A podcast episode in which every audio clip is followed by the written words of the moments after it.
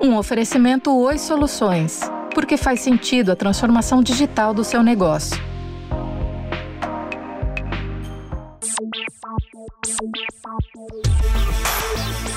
Deu tilt? A gente explica. Esse é o podcast de ciência e tecnologia do UOL. E eu sou Ricardo Cavalini. Vamos conversar?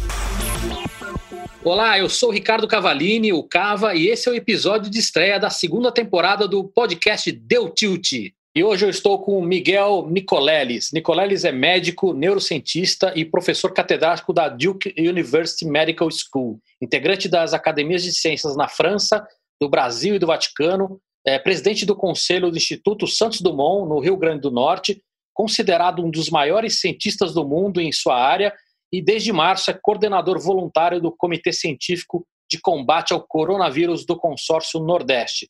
Nicoleles, bem-vindo. Bom, muito obrigado, Ricardo, pelo convite. É um prazer estar aqui, conversar com vocês. Você também é autor de, de vários livros. No seu livro mais recente, O Verdadeiro Criador de Tudo, que no Brasil foi lançado pela editora Planeta, você introduz uma teoria nova, né? a teoria do cérebro relativístico. O que, que seria isso? Bom, esse é o culmina, culmina, acho que 30 e poucos anos de, da minha, do meu estudo do cérebro, né, como neurocientista, mostrando que na realidade, aquela visão que nós tínhamos clássica desde os anos 50, 60, do cérebro como um, um passivo decodificador da realidade, não é verdade. Na realidade, o cérebro constrói uma visão do mundo exterior desde o começo da nossa infância e ele está continuamente é, comparando esse modelo interno mental do universo com o que o universo oferece para nós. E há uns anos atrás, seis anos atrás, eu estava discutindo isso com alguns amigos físicos e eles viraram para mim e falaram: Você sabe o que você está falando, né? Eu falei: É, eu acho que eu sei, eu acho que é um, é um modelo relativístico, como foi usado uh, no final do século XIX pelo Ernest Mach, que é um físico austríaco muito famoso, que inspirou Einstein a criar a teoria da relatividade. E o Ernest Mach falava que tudo é relativo, nada é absoluto. Nós sempre temos comparamos coisas, né? E daí vem o nome, daí vem o nome do cérebro relativístico, porque ele se encaixa nesse modelo de visão epistemológica, né, do, do, do, do, da mente humana e a sua relação com o mundo exterior. Você sabe que tem uma coisa no seu livro que eu não gostei nem um pouco, né? Eu estou na internet desde, desde que era mato né, e ajudando a contribuir a crescer e tudo, enfim. É, e, sempre foi uma coisa que, que eu tinha aquele sentimento de estar ajudando a fazer um mundo melhor, enfim. E nos últimos anos, a gente sabe bem, as coisas deram uma desandada, né?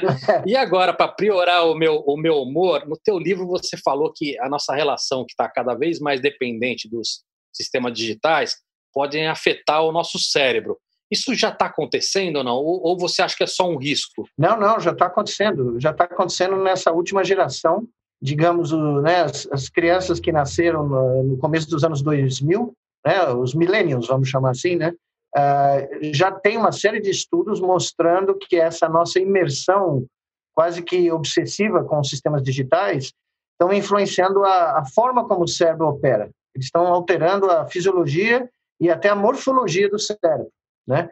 E o nosso cérebro, ele é naturalmente uma máquina analógica digital, mais analógica do que digital, como toda, todo organismo né, que, que cresceu no, no planeta Terra e que foi sujeito às leis da evolução natural. Uh, e ocorre que os sistemas digitais estão moldando a nossa lógica, eles estão alterando esse processamento analógico que nos trouxe até aqui, né, porque criou coisas como a empatia humana, a criatividade, a, a, intuição, né? a intuição, desde a intuição artística até a intuição científica, matemática, que são grandezas uh, e atribuições puramente analógicas da mente humana, elas estão sendo, de certa maneira, corroídas pela lógica digital, porque, como você sabe, nenhum sistema digital reproduz um sistema analógico perfeitamente. Ele tenta se aproximar, mas ele não consegue. Haja vista, uh, eu ainda tenho amigos da, da minha turma que ainda ouvem vinil discos de vinil porque eles acham que o som do vinil é insubstituível e incomparável às versões digitais das mesmas músicas. E eles têm razão, porque o nosso ouvido uh, evoluiu para absorver o som de uma maneira analógica. Então, é, é, é, já existem vários estudos, inclusive um dos mais importantes que eu cito no livro, de um artigo que saiu na, na Science, de um grupo americano, mostrando que quanto mais a gente subcontrata a nossa memória, pro, vamos dizer, para os os navegadores de busca, tipo do Google, né? uh, menos a gente lembra dos fatos a gente mesmo. Então, esse foi um dos grandes alertas, foi um dos primeiros artigos que eu li que, e comecei a pesquisar a partir desse grupo, porque a preocupação surgiu de lá.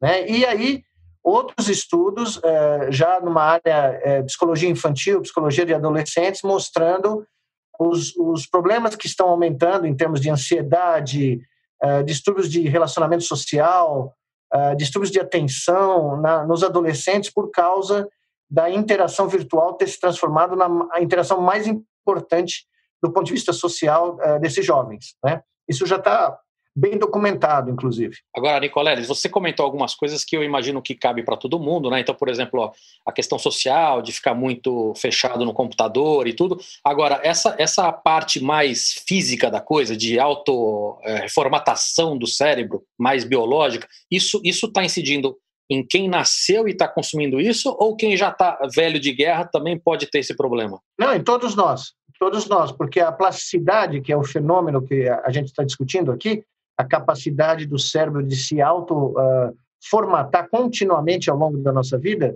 ela é, mais, ela é mais intensa no início da vida, na juventude, mas ela não, não acaba ao longo da vida. Então, a gente, uh, cada experiência que nós, cada um de nós tem ao longo da vida, influencia na, nessa reformatação dos microcircuitos uh, cerebrais. Então, eu costumo dizer, eu, eu uso essa metáfora no livro, inclusive, que é a minha favorita, que o cérebro é como uma orquestra sinfônica cujos instrumentos se modificam a cada nota produzida.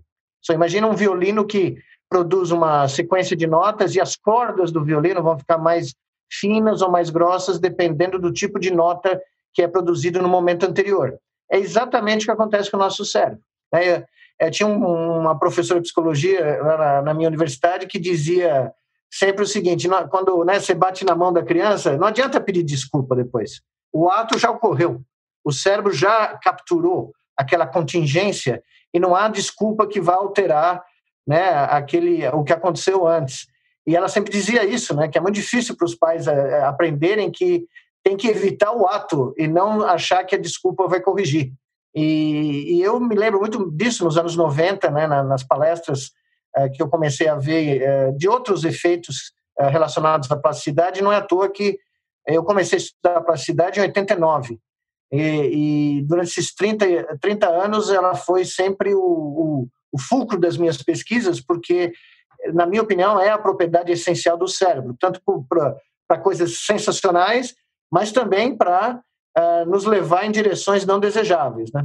No teu livro, você diz que isso pode, inclusive, ameaçar o futuro da humanidade. Como é que a gente chega nesse, nessa catástrofe? É, a gente chega porque o cérebro humano ele, é, ele tem uma capacidade de sincronização com outros cérebros humanos muito grande. Nós somos, não é à toa que nós somos os animais sociais mais é, desenvolvidos do ponto de vista da capacidade de formar grupos sociais altamente é, intensos, né, e, e capazes de produzir coisas gigantescas, né. A gente produz foguetes para ir para a Lua, a gente construiu as pirâmides do Egito, enfim. A, a capacidade do cérebro humano de uh, usar uma ideia ou uma abstração mental como uma teoria, vai um modelo econômico, uma visão ideológica, política, para sincronizar milhões de, de mentes, ela é, é, é explosiva. E é aí que reside uma das grandes fragilidades da nossa espécie, a possibilidade, como a gente vê hoje, né? Não é à toa que o pessoal fala das fake news hoje em dia, né? Mas fake news, eu, digo no livro, começaram lá na, no Egito Antigo, quando o faraó uh, fez um acordo com o sacerdote Mor para que ambos chamassem o faraó de o Deus Sol na Terra. E quando ele saía em público, o, sacerdote dizia: Esse aqui é o Deus Ra. Né? E o Ramsés II andava na plataforma e milhões de egípcios, centenas de milhares de egípcios passaram a acreditar que ele era realmente a encarnação de um Deus. E isso fez com que o faraó conseguisse construir tudo o que construiu, né? É, passa, imagina, você tinha gerações e gerações de egípcios cuja única forma de sobrevida era construir as tumbas dos faraós. Isso é o poder de convencimento e de sincronização que a mente humana tem, a, a, a ponto de uma ideia, uma abstração qualquer, um deus, um mito, um time de futebol, uma visão política, se transformarem em algo mais importante do que a vida humana. E é isso, na realidade, que nós estamos vivendo hoje com a pandemia, né? A pandemia expôs todas essas fragilidades do modelo civilizatório econômico e político da nossa civilização, uh, mostrando que a, vida humana ficou em segundo plano. Né? E agora nós estamos pagando um preço muito alto por isso. É, eu vou querer falar um pouquinho de, de, fake news depois, mas eu queria ainda explorar a história da, do, do digital uh, atropelando o nosso cérebro. Você tinha comentado sobre criatividade, você falou também sobre intuição. O que mais que a gente pode perder? Quer dizer, já não é pouco, né? A gente falar de, de criatividade e intuição já é muita coisa, mas mas o que mais a gente pode perder né, nesse caminho? Olha, nós podemos perder a empatia humana, a espontaneidade, né, que é característica da nossa espécie. Quando a gente fala de criatividade e intuição, é um, é um guarda-chuva enorme, né? Você tem várias manifestações é, é, sob esse, esse, cada um desses guarda-chuvas, né? Então, a, a capacidade de intuir, é, ela envolve também a capacidade de desenvolver modelos mentais é, fora da caixa, coisas que não são arregimentadas. Quando você fala de uma sociedade guiada por algoritmos, no limite, se isso ocorrer, você fala numa sociedade incapaz de ter comportamentos uh, fora da curva, comportamentos que não sejam previstos por um sistema digital. E a tese central do meu livro é que o cérebro humano ele é não computável. Em matemática existe uma série, a maioria das funções, aliás, matemáticas não são computáveis, elas não podem ser reduzidas a uma fórmula e, a, e mesmo que sejam, a fórmula não pode ser computada num sistema digital. Isso o nosso querido Alan Turing já sabia quando ele inventou a máquina de Turing, que é a base do nosso computador digital, né? E o, um grande concorrente dele, é, o Kurt Gödel, é, demonstrou esse teorema, né? No, é, são as duas, os grandes dois teoremas de Gödel. É, e, e, basicamente a mente humana se classifica, ela é classificada é, tanto para o Turing quanto para o Gödel como sistemas não computacionais, que não podem ser reduzidos a algoritmo. Todavia, a sociedade moderna está tentando reduzir a nossa vida a uma sequência de algoritmos. Algoritmos para consumo, algoritmos para exercício, algoritmos de comportamento. E, e tudo isso começa a constranger e limitar o espaço em que a mente humana opera. E, e, nessa história, a gente perde também empatia, Nicolás. Você falou de fake news, acho que tem relação também, né? É, empatia humana, né? A solidariedade humana, gente, o altruísmo, a capacidade de, de se realizar um ato não por qualquer ganho monetário ou qualquer ganho ou qualquer benesse, mas simplesmente pelo fato de você estar tá tentando ajudar um próximo. São todas características uh, estranhas, né? Se você for pensar no mundo animal, mas elas se desenvolveram de uma maneira muito grande na mente humana e elas caracterizam o, o tal dos sapiens, né? As pessoas falam homo sapiens, mas elas não param para pensar o que o sapiens significa. O sapiens não é sabedoria apenas do, do latim, da onde veio o nome, né? Ele, ele inclui um, uma grande lista de atributos únicos da mente humana. E o, o atributo maior é, que eu conto no livro em vários capítulos é a capacidade de gerar abstrações humanas, a, perdão, abstrações mentais que se transformam em coisas maiores do que a própria sobrevivência da espécie.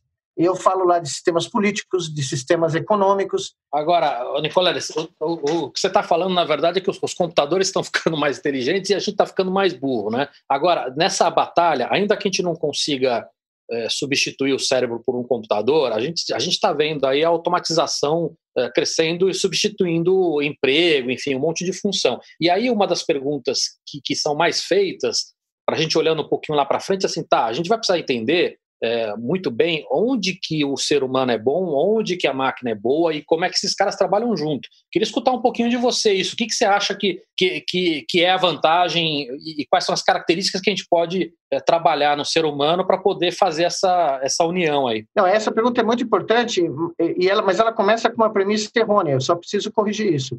As máquinas nunca vão ser inteligentes. Essa é uma.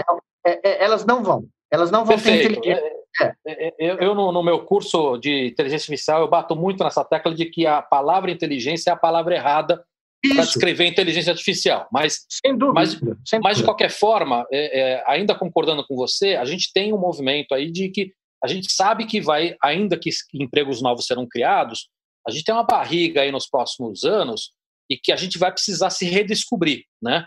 É, eu queria escutar você, porque você é o cara que mais entende de, de cérebro no Brasil. Eu queria, queria escutar a sua opinião. Não, eu, eu, eu tenho uma opinião é, é, exatamente o que você falou. No último capítulo do livro, eu discuto estimativas do que vai ser o desemprego daqui a 30, 50 anos, dado a, a crescente curva de automação dos meios de produção.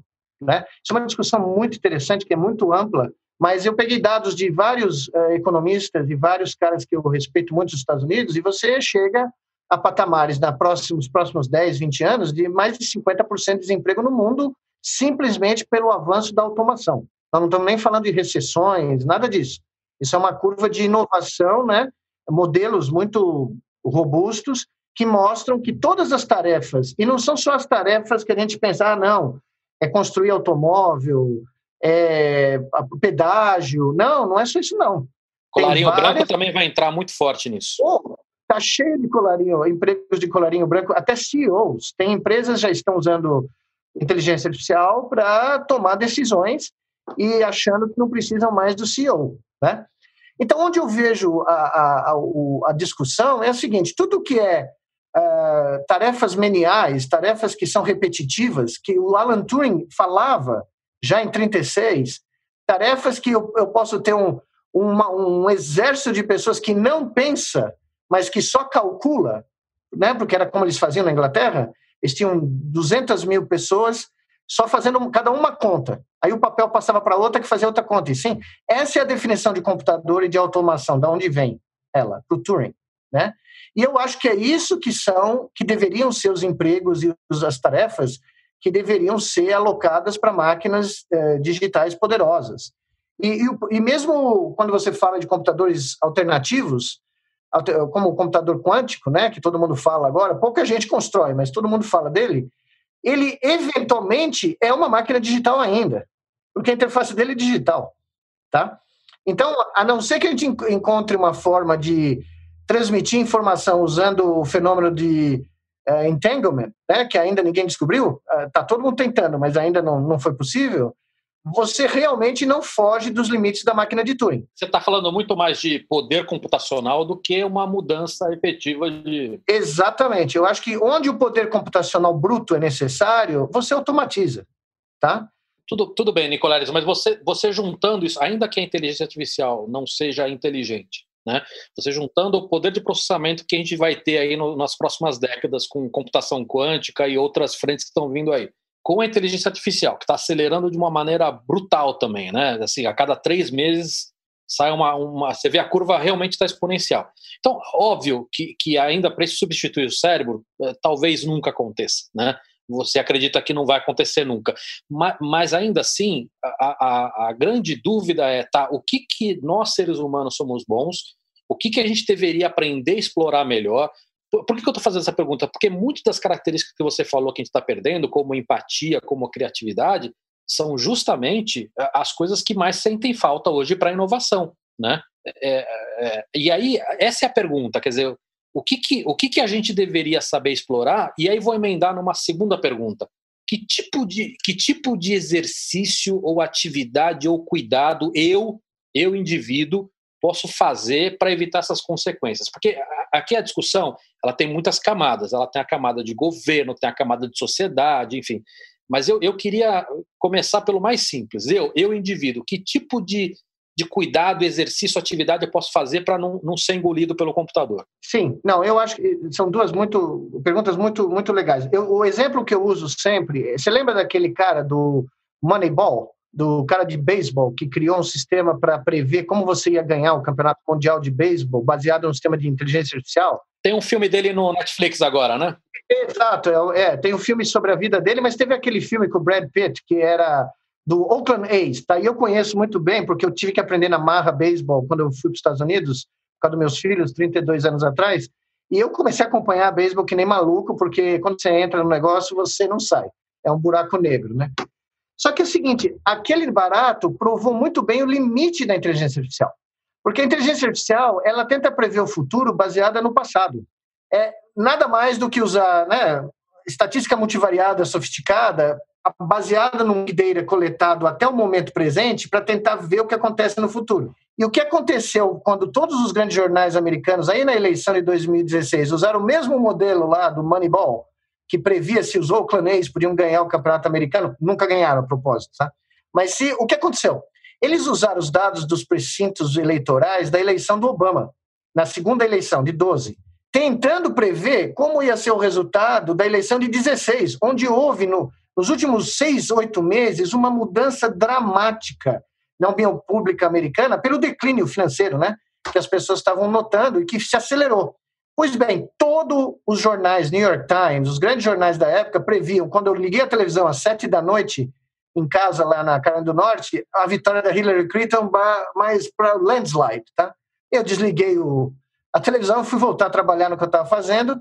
Quando eu volto às duas da manhã, o Trump tinha ganho.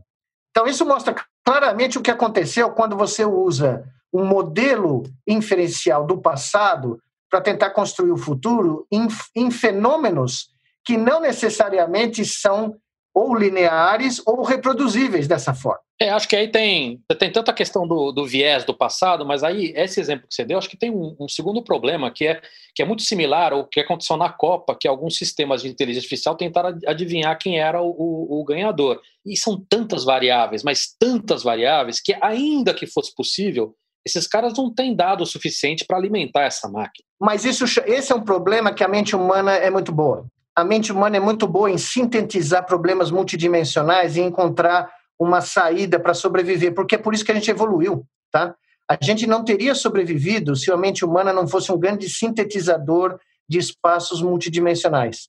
Eu falo no livro que a mente humana é como eu não, não é a verdade, tá? É só uma metáfora. Mas a mente humana faz um troço que é que nem aquela análise que a gente aprende na, na faculdade, que, uh, análise de componentes principais, né? Que é pegar um espaço de trocentos milhões de dimensões e reduzir para três. É exatamente o que a gente é bom a fazer. E isso é não computacional, é não linear.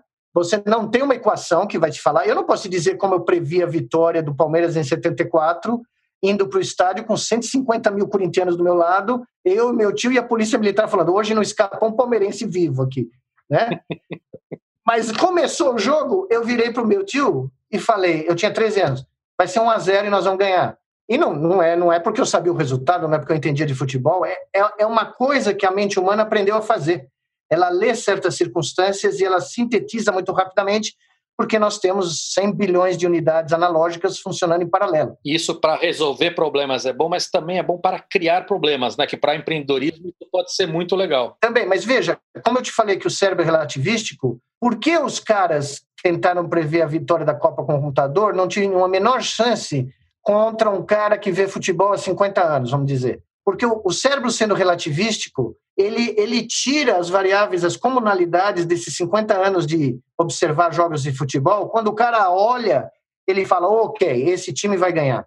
Tá? E isso é muito difícil de uma máquina digital fazer. Deu tilt, volta já. Para sua empresa passar pela transformação digital com profissionais trabalhando em qualquer lugar, conte com a Oi Soluções e suas ferramentas de telecom e TI. Oi Soluções, porque faz sentido a transformação digital do seu negócio. Nicoleles, eu, eu queria entrar num outro tema que também você falou da pandemia, eu queria entrar nesse tema. Hoje a gente tem todo mundo trabalhando em a boa parte das pessoas fazendo o trabalho remoto. Né? A gente já sabe que pós-pandemia muitas empresas vão acabar, ah, pelo menos uma boa parte das pessoas, continuar trabalhando trabalho remoto, mas a gente já sabe, até por algumas experiências passadas de algumas empresas, que isso também traz outros problemas e outras dificuldades. Né? Então, uh, por exemplo, a história da cultura da empresa, ou até mesmo para inovação, aquele papo no café, enfim.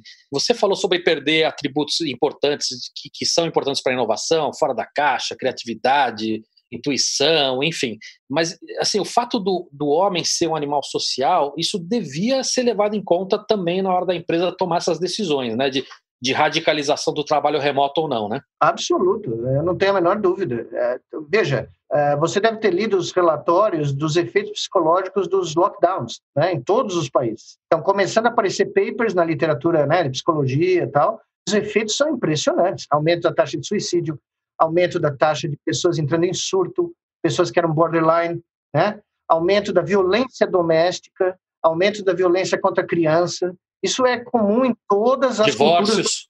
Divórcios, exato. Ah, ah, isso é comum em todos os países eh, que entraram em lockdown e mesmo aqui no Brasil com a nossa o nosso jeitinho, né? Porque o lockdown brasileiro é, é tinha que ser brasileiro, né? Não é não é não é igual a nenhum lugar. Ah, as pessoas estão sentindo o efeito dessa perda de contato físico dramaticamente. Então, eu não vejo como as empresas podem ignorar isso, porque as empresas pensam no bottom line, né? eu não tenho nenhuma ilusão disso. todavia, o bottom line vai ser prejudicado. A, a, a produtividade intelectual vai ser prejudicada. E até com, com questão de burnout, que já é um problema grande uh, nas empresas, isso vai agravar imensamente. É, eu não, eu não falei dessa estatística, mas você tem toda a razão. O índice de burnout uh, que está aparecendo na literatura é explosivo, porque se qualquer coisa, as pessoas estão trabalhando mais.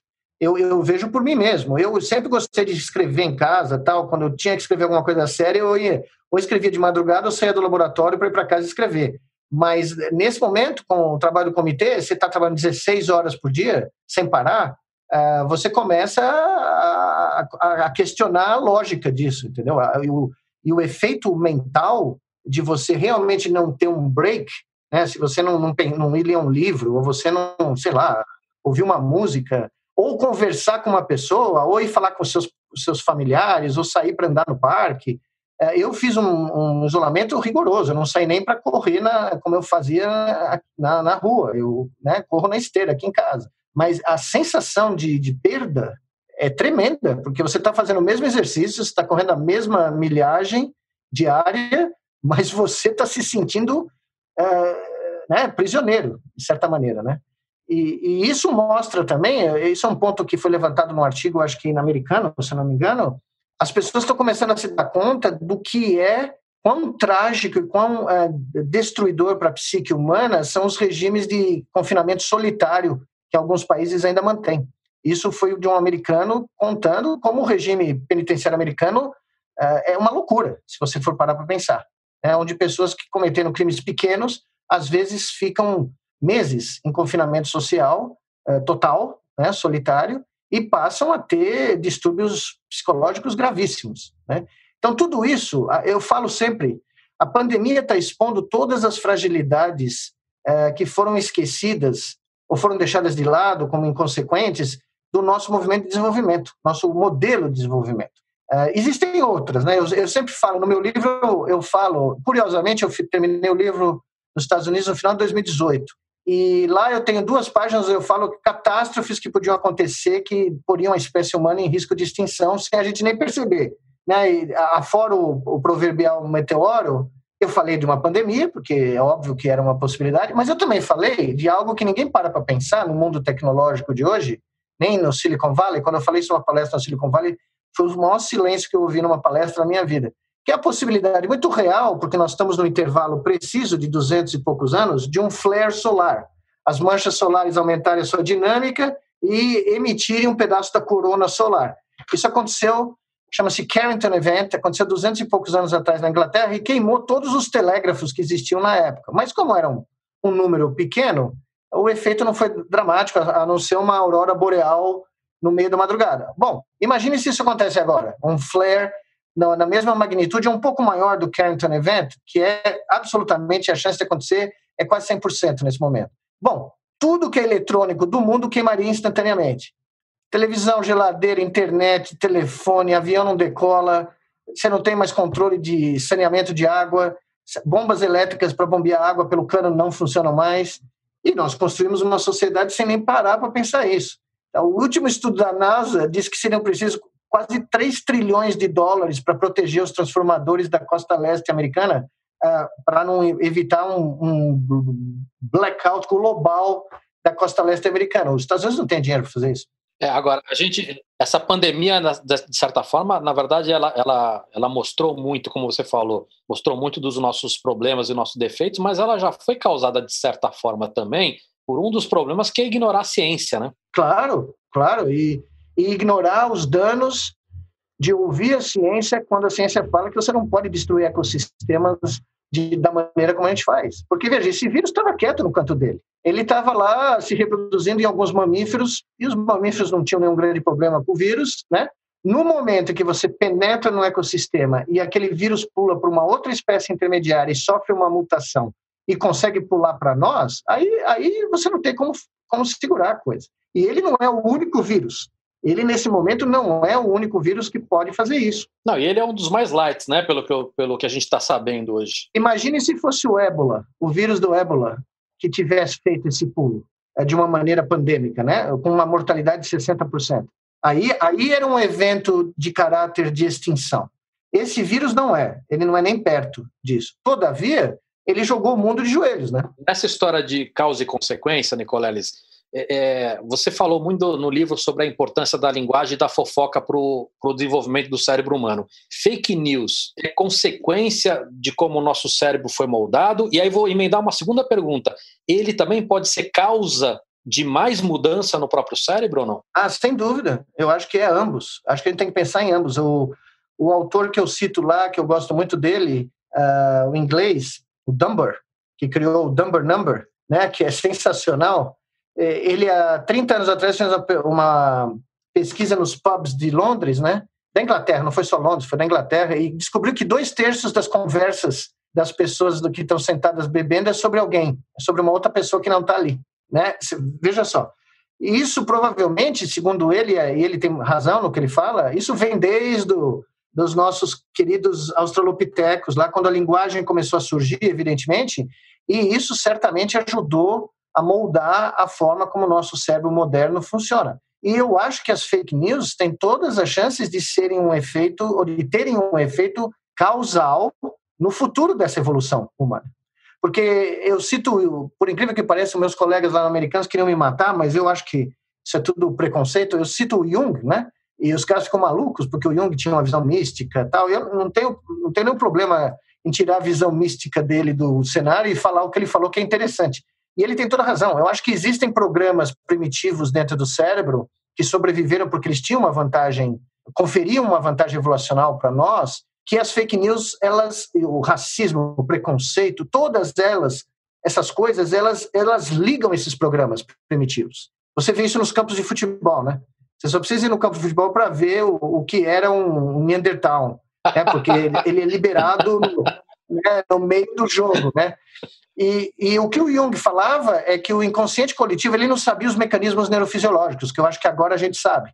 Porque ah, no nosso laboratório nós publicamos quatro ou cinco trabalhos nos últimos seis anos mostrando os efeitos que ele suspeitava, mas ele não sabia o que era que, é, que acontecia. O que ele dizia é que quando uma, uma notícia falsa uh, ela apela para esses instintos primitivos do ser humano, ela libera um, uma rotina de comportamento que basicamente passa por cima da racionalidade que está aqui no córtex.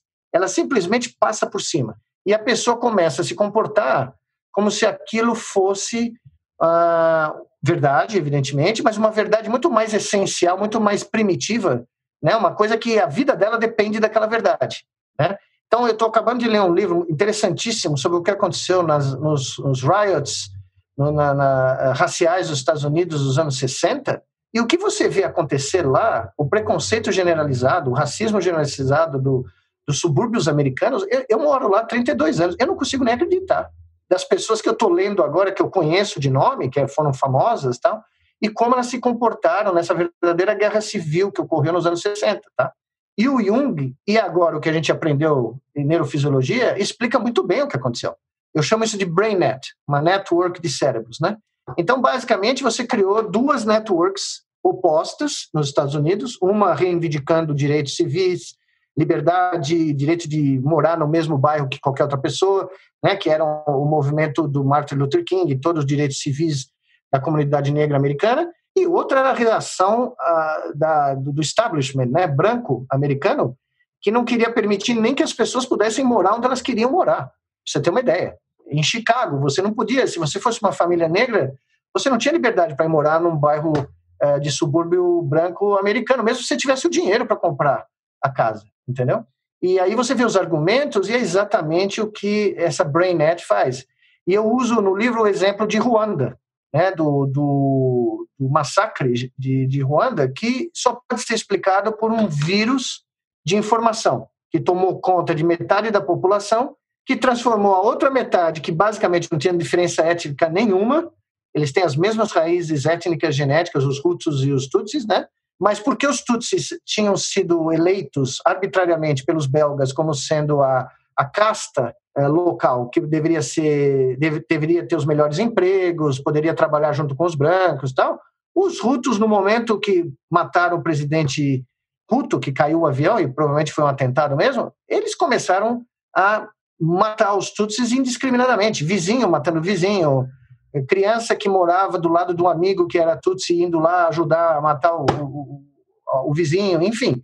E isso só se explica quando você perde toda a racionalidade e os cérebros de milhões de pessoas se sincronizam, entendeu? Numa única mensagem. Nicoleles, adorei o papo, sempre, você é sempre um ótimo papo, espero que a gente possa repetir mais vezes. Queria agradecer imensamente sua participação aqui com a gente. Imagine, foi um enorme prazer, muito obrigado. Ricardo, sempre que vocês quiserem bater um papo, ainda mais sobre ciência e sobre o mundo, é, é um prazer enorme para mim. Muito obrigado. Maravilha, obrigado e no nosso site, uol.com.br barra tilt barra podcast barra deu tilt, você vai encontrar nomes e referências de coisas que a gente recomendou aqui no nosso podcast.